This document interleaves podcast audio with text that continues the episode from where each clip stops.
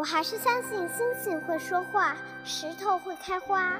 穿过冬天的风雪和夏天的木栅栏，你终会抵达。喜欢的歌，静静的听；喜欢的人，远远的看。谁的错？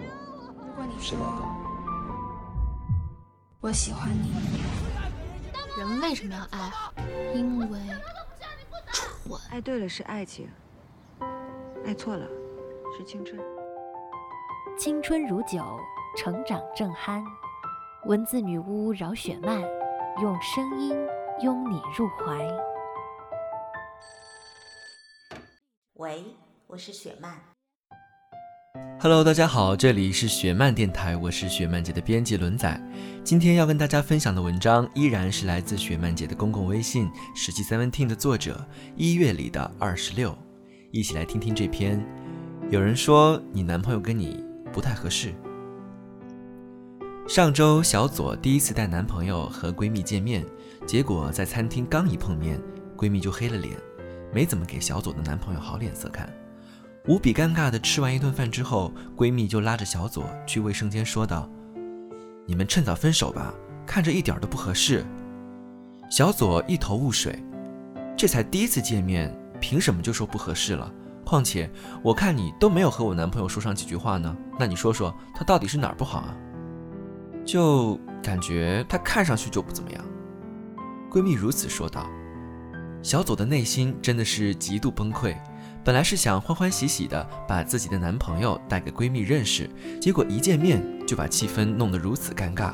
问题是评价人总得有个依据吧，也得从他的性格以及为人处事的方方面面来综合考虑吧，而不是随随便便的一眼就妄下定论，这样是对人的一种不尊重。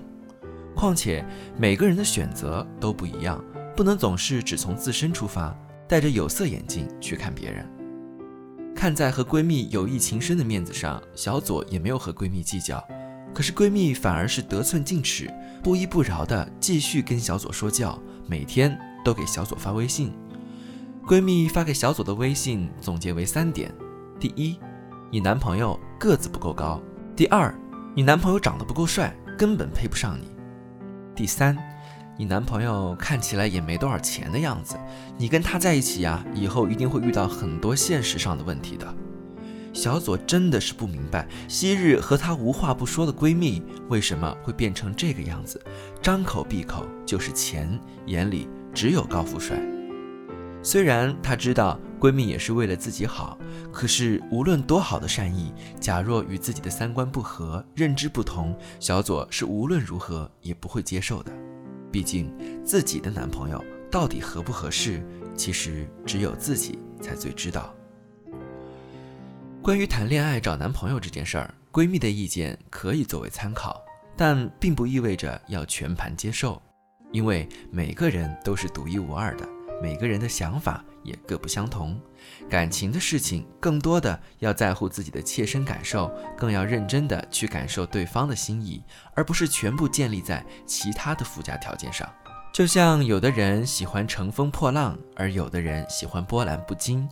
有的人喜欢星辰大海，而有的人喜欢伤世风云；有的人喜欢海誓山盟，而有的人喜欢三餐四季；有的人喜欢纸醉金迷，而有的人喜欢粗茶不一。所以，决定去爱一个怎样的人，决定权都在你的手里。你大可不必为了其他人的看法和意见去改变自己的心意。必要的时候，学会捍卫自己的爱情，遵从自己内心的想法。于是，小左很认真地跟闺蜜谈了一次，告诉闺蜜说：“我不管你心中的白马王子是什么样的，但是现在的我就是很喜欢我男朋友这样的。他虽然不高，可是却能给我带来足够的安全感。他虽然长得不够帅，但是阳光乐观、积极向上。他现在虽然并不富裕，可是他有自己明确的规划和目标，并坚持着往前走。所以。”比起什么富二代和高富帅，我更喜欢我有上进心的男朋友。说完，小左转身离开，留下闺蜜一个人在原地，无话可说。记得雪漫姐在《那些女生该懂的事儿》中写过：面对闺蜜的爱，不过问往往是最好的支持。所以，身为朋友，我们可以选择去倾听闺蜜的感情，但一定不要肆意评价她的男朋友。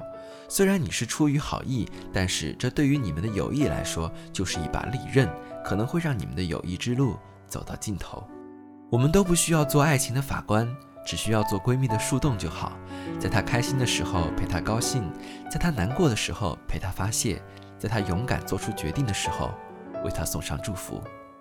所以，对于闺蜜的感情，选择不过问，其实就是最好的支持。